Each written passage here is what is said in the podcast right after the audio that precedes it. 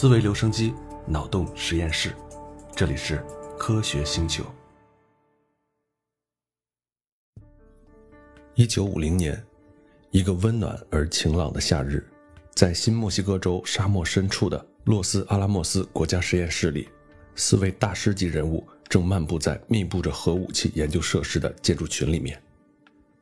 这四个人里，走在最前面的人叫做恩利克·费米。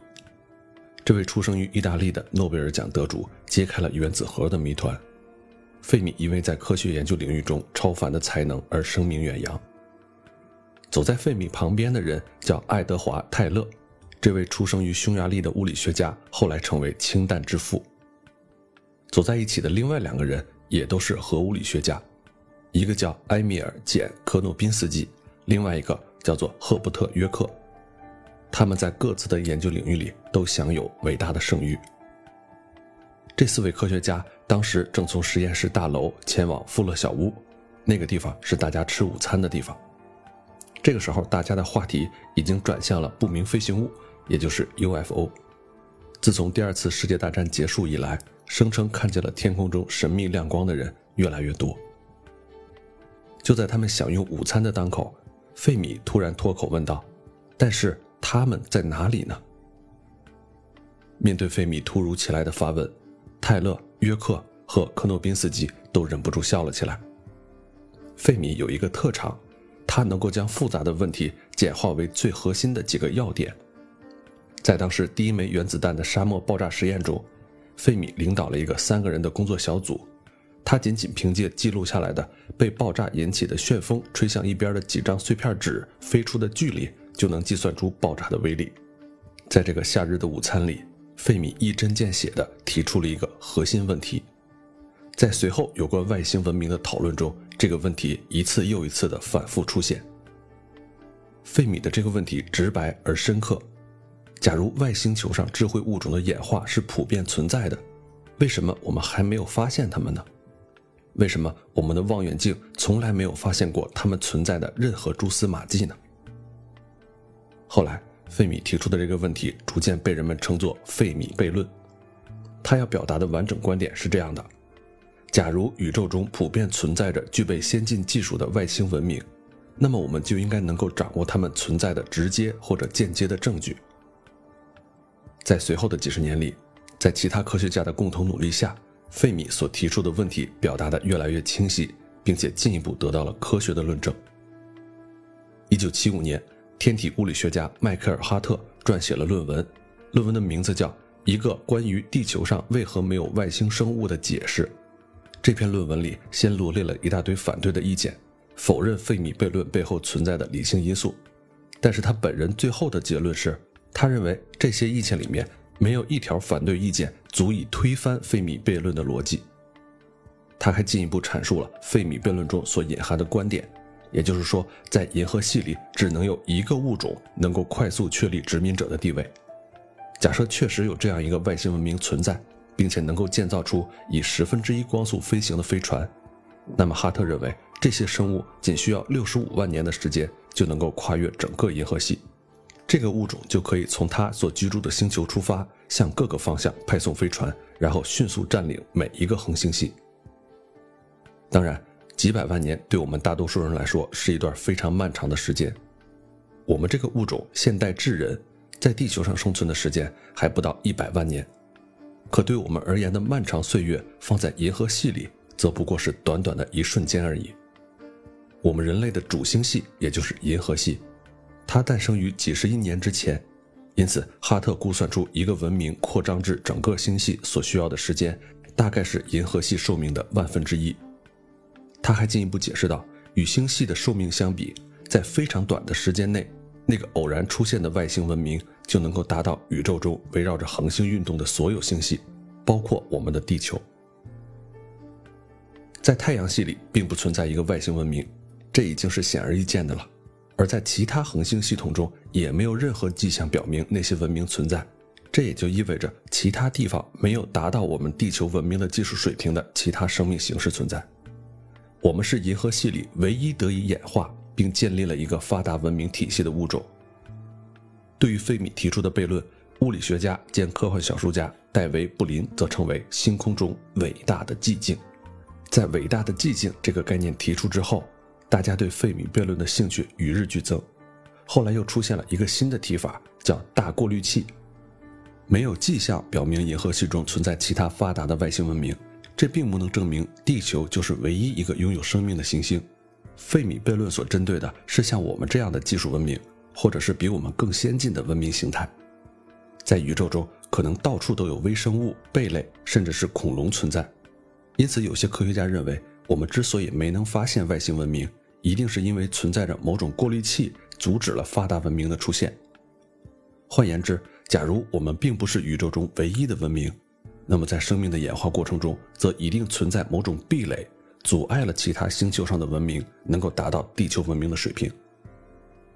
但是，这样的一个过滤器可能存在于演化过程中的任何一个地方，简单生命体的形成中或许就存在这样一个过滤器，从而让生命出现的如此罕见。如果是这样，那像地球这样拥有生命的星球就并不多。也有一种可能。即便对于最初等的智慧生命的出现，也许也存在一个更大的过滤器。所以啊，在很多星球上，或许可以出现像蜥蜴这样的生物，但是不会有海豚和猩猩。假如情况确实是这样，那么进一步演化出高级智慧生命的难度，则会直接将所有这些星球剔除出去，他们也就不能进一步发展出技术文明。历史是不能重演的，我们谁也不知道。在长达千年的黑暗的中世纪过后，如果没有牛顿，没有爱因斯坦，是不是我们这个星球上的文明也永远没有机会发射出朝向外太空的电磁波呢？具有讽刺意味的是，就在费米和他的同事们坐下来吃午餐的那个历史性时刻，我们又多了一个大过滤器的成员，而这可能会给我们人类文明的演化进程上画上一道休止符。在提出费米悖论的时候。费米所在的实验室正在致力于研究一种新型的杀伤性武器。在二十世纪五十年代，人类刚刚具备了通过全面的核战争终结人类文明的能力。核战争让人类意识到，这种大过滤器不仅存在于过去漫长的演化过程当中，而且也有可能存在在荆棘密布的未来征程里。也许浩瀚的夜空确实静谧无声，是因为还没有一个发达的文明形态。具备足够的智慧来处理自身生存所面临的压力。在二十世纪五十年代，费米抛出他的质问的时候，地球上只有极少数的科学家意识到人为的引发气候变化的可能性。人类不需要一场核战争，只是通过共同的日常实践活动就能够没有意识的引起整个地球行为的改变。这个观点在当时还属于非常激进的观点。不过现在我们对此已经有了更好的认知。目前地球已经进入了人类统治的时代，一个潜在的更有力的大过滤器逐渐显现了出来。像人类社会这样的文明，实际上就是一个各部分相互依赖的超级复杂的网络系统。假设一下，在长达一年的时间里没有电，我们能从哪里获得食物呢？假如热力管道关闭了，我们能用什么来给家里供暖呢？我们的生活方方面面都依赖这个系统的顺利运行，但是只要地球上的气候发生任何重要的变化，就有可能让这个系统的运行陷入崩溃的危险之中。所以，人类改变气候的行为或许比核战争更有资格成为一个大过滤器。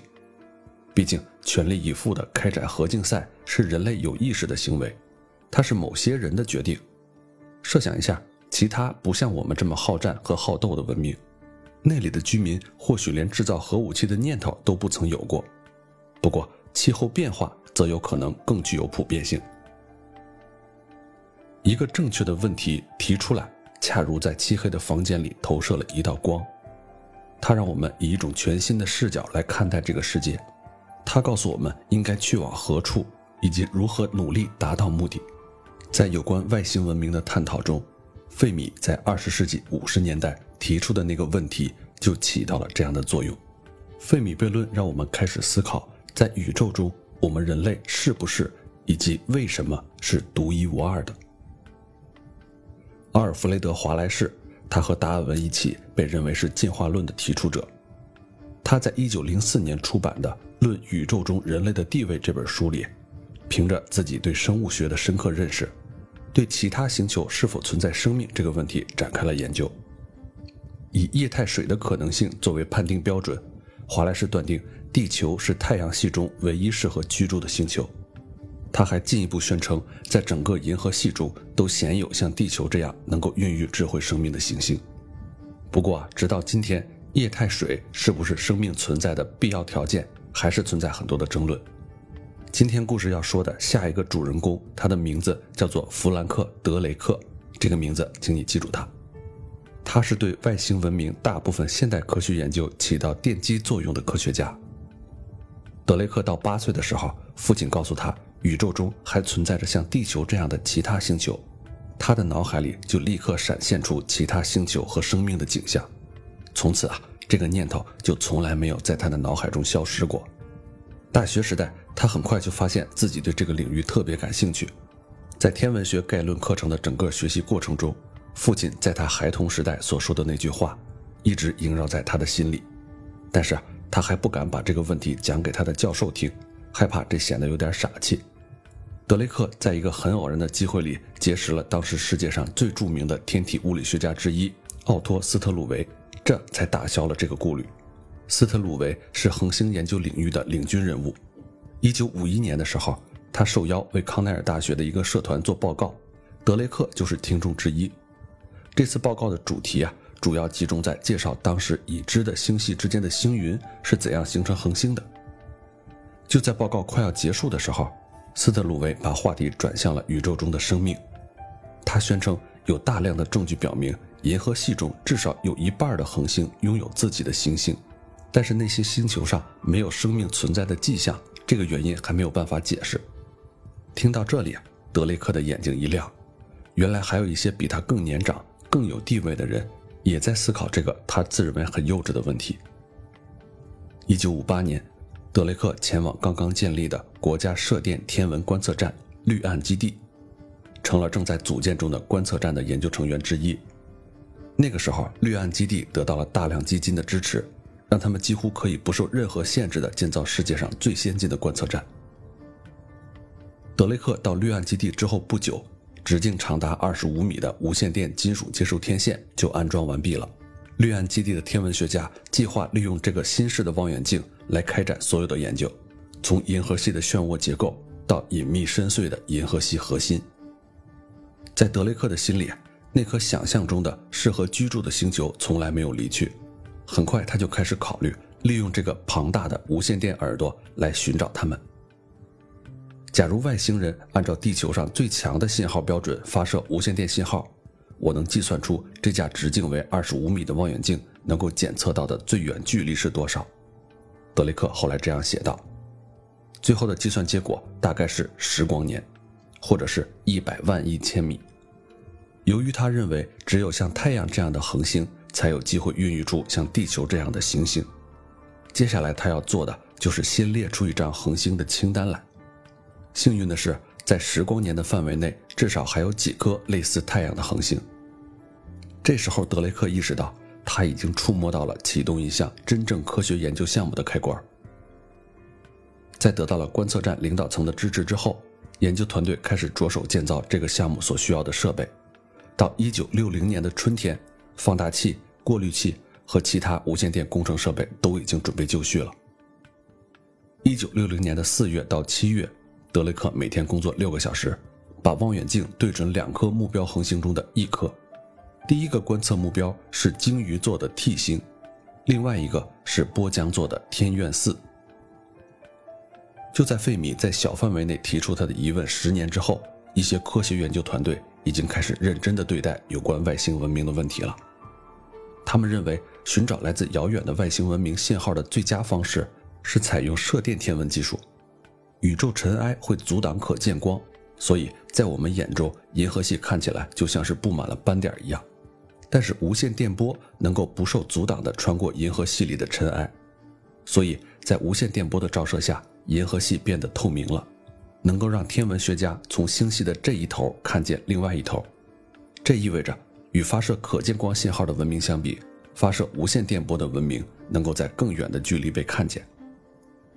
到了1960年，人类一方面在濒临自我毁灭的危机面前踌躇不前，另外一方面又将视野投向了广袤的太空，寻找一种新的可能性。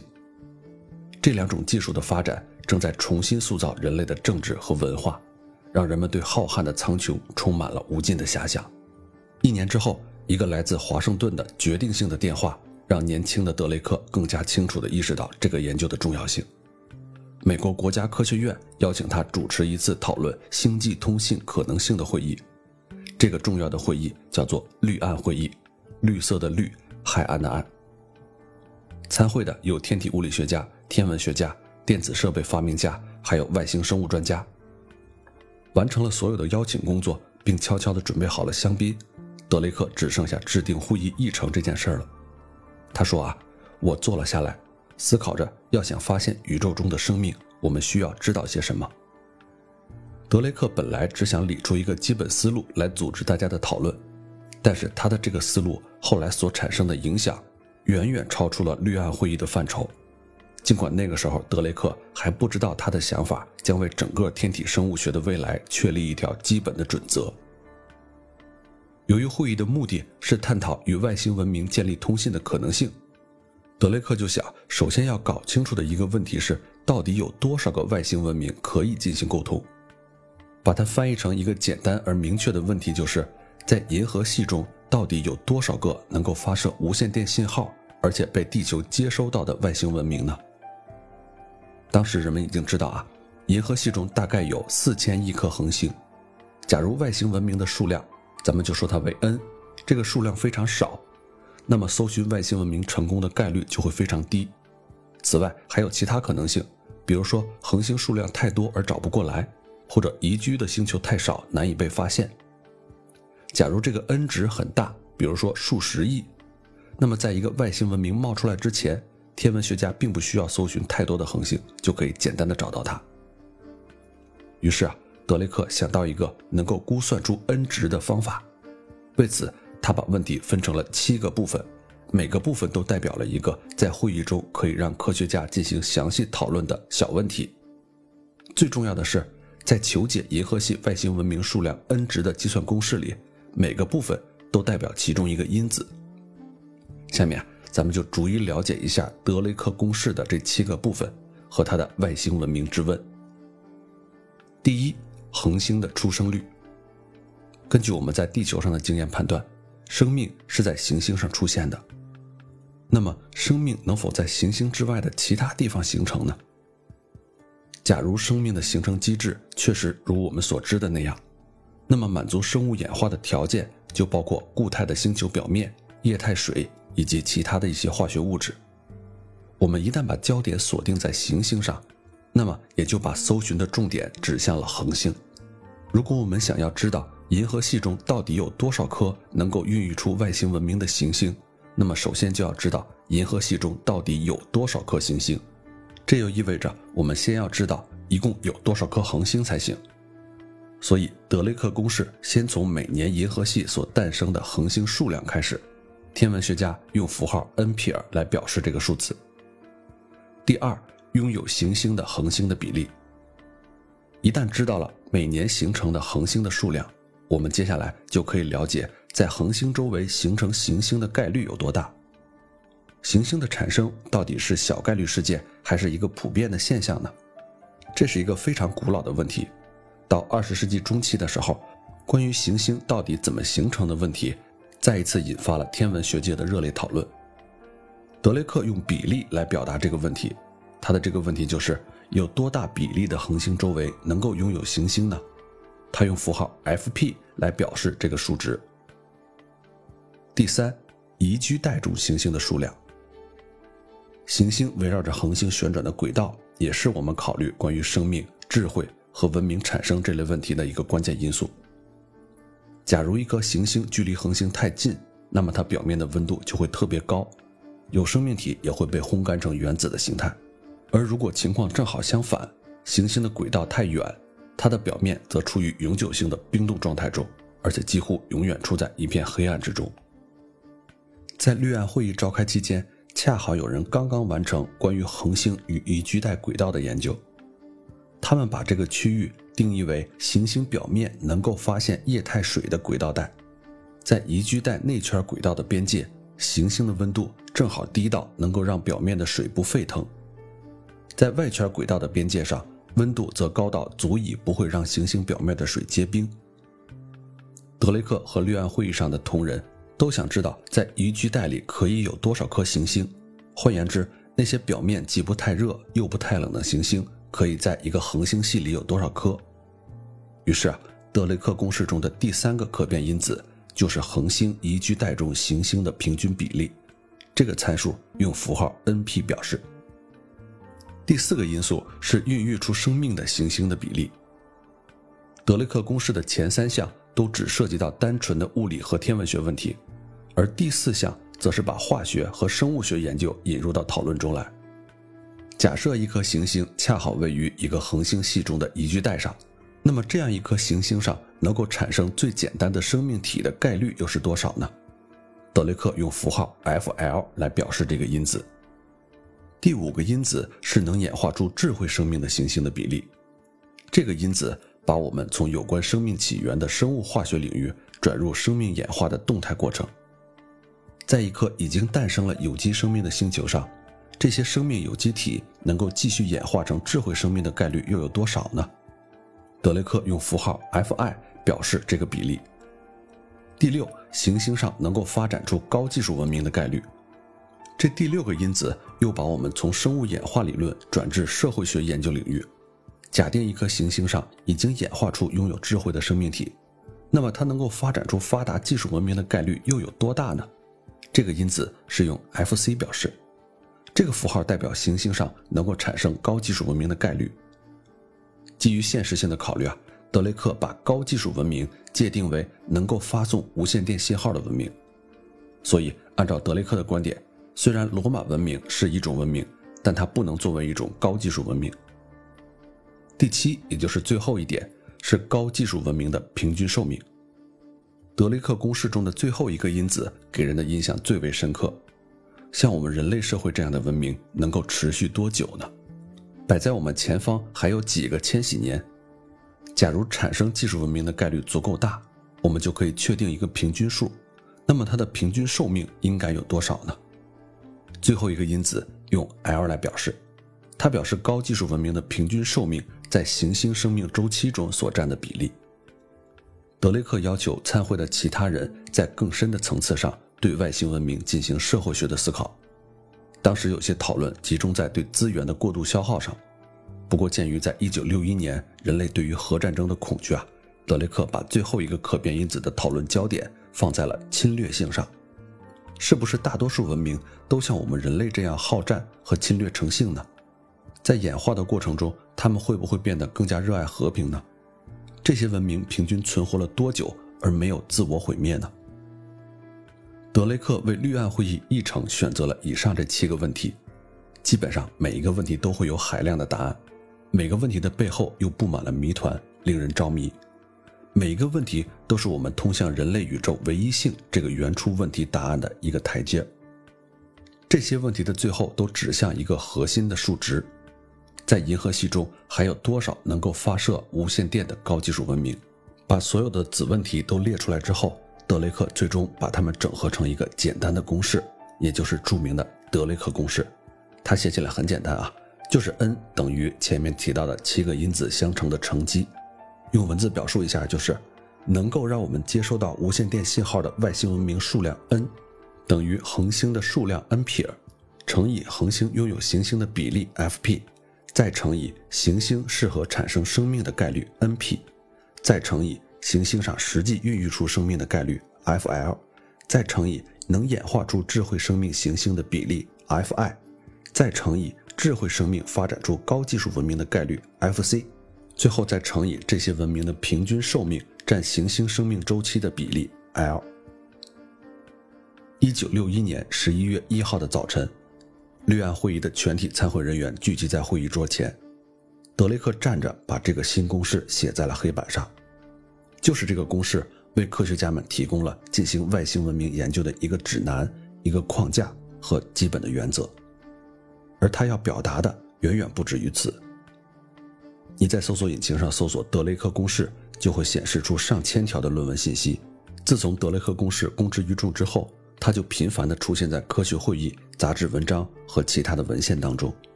要想了解德雷克公式的重要性，你必须将它与其他的公式区别开来。它并不是一条物理定律。爱因斯坦著名的相对论公式 E 等于 mc 方，表达的是有关于宇宙运动的基本规律，而德雷克公式表达的是我们对自然界未知部分的描述。太空中到底存在多少外星文明？这个公式告诉我们，为了得到这个特定问题的答案，我们还需要知道哪些事儿。在德雷克之前，对外星文明的科学探索还处于发散的阶段，在科学杂志。图书还有文章上出现的都是一些零零碎碎的想法，既没有建立一个足以开展相关性研究的基本框架，也没有任何理论性和实践性的研究。通过把这个问题拆分为七个小问题，德雷克勾勒出了一条思考这个问题的有效路径，也提供给科学家一些能够开展研究的依据。对于公式中的每一项，人们都能运用现有的方法和手段进行独立的研究。天文学家可以研究前三项，生物学家可以思考接下来的第四项和第五项，社会学家和人类学家则可以探讨最后两项。当然，大部分工作都还只是猜想，但至少这些猜想有了一个焦点，并且具备了一定的科学性的基础。对化学反应的研究让生物学已经进入了生物基因层面，对地球上生命演化过程的研究。揭示出了导致智慧产生的认知模式是如何出现的。当然，或许有些参数项，比如说文明的平均寿命，永远都不会被人所知。但像拥有行星的恒星比例这样的参数，当时在绿岸会议上，人们就认为这个比例是可以算出来的。此外，即便是离我们最近的恒星，也有四点二二光年之远。好在太阳系的行星们相对近一些。假如我们能够在火星或者太阳系的任何一个其他地方发现一丁点的生命，这都会给研究第一个生物学方面的因子提供非常有建设性的信息。绿岸会议上，从恒星的出生率开始，一直到高技术文明的平均寿命，九位参会人员分别对这几个不同的参数进行了很有见识的估算。历史将证明，他们的确是一群满怀乐观期待的人。他们给出的公式中，所有概率估算的数值都非常接近于一，也就是有很大概率会发生。不过，耐人寻味的是，对于德雷克公式的最后一项，也就是高技术文明的平均寿命，大家都持悲观的态度。一个文明以自我毁灭的方式来结束自身演化进程的能力，让与会者们非常纠结。在我们思考如何搜寻外星智慧文明的过程中，它很可能成为一个很大的瓶颈。正如德雷克后来所写的，绿岸会议的与会者们相信，文明的寿命可能非常短，不超过一千年。最后，与会者们都同意，最后一个因子才是最重要的。如果我们想接收到别人的信号，那就意味着我们的文明和其他文明之间存在着时间的重叠。嗯，不能等人家都毁灭了，我们才建设出文明。这也就意味着，其他文明需要维持几百万年的时间。就在会议即将结束。在大家高高举起酒杯的时候，那位德雷克年轻时代的精神导师奥托斯特鲁维说了一句祝酒词：“让我们向 L 因子致敬，祝愿它是一个非常大的数。”一九六零年，刚刚成立的美国国家航空航天局成功的发射了第一颗气象卫星泰罗斯。一九六二年的时候，泰罗斯开始不间断的将地球的气象信息传送回来，在他的注视下。人们第一次把地球当做一个悬挂在太空中的球状星体来看待。到了二十世纪六十年代中期，各种信息开始汇集到一起：泰罗斯传回的图像、费米在午餐期间的洞见，以及德雷克组织的绿岸会议，这些构建我们现代文明拼图的碎片开始慢慢的拼接在一起。每个碎片都代表我们在当时所迈出的第一步。在浩瀚星空的映照下。我们开始重新审视人类的文明形态。费米和德雷克代表的是科学家的新认知，他们把人类文明形态放置到宇宙中，与那些恒星、行星以及各种可能的存在一起进行思考。同时，由于冷战危机而兴起的气象学研究，则唤醒了其他领域的科学家，让他们认识到要在一个更宏大的星系背景下去讲述地球的故事。这个系统由太阳所维系，包括我们人类在内的生命是在这个背景下演化出来的。一个人类故事的全新版本，一个崭新的人类神话正在产生。这个宏大叙事的框架已经看到了雏形，在这个框架下。人类和人类的文明，不可避免地与整颗行星的演化捆绑在一起。当时还很少有人能看到这个新的故事版本里涌动着的力量。如果要进一步确立这种新的视野，需要我们离开地球家园，投身到浩瀚的太空中去，成为宇宙中的旅行者，甚至是流浪者。在人类的历史长河中，这恐怕还是第一次。好了，今天是我们这个节目第一次谈到外星文明这个话题，不知道你是不是感兴趣，是不是希望我多说一些这方面的东西？如果感兴趣的话，欢迎你给我留言。咱们下期接着聊。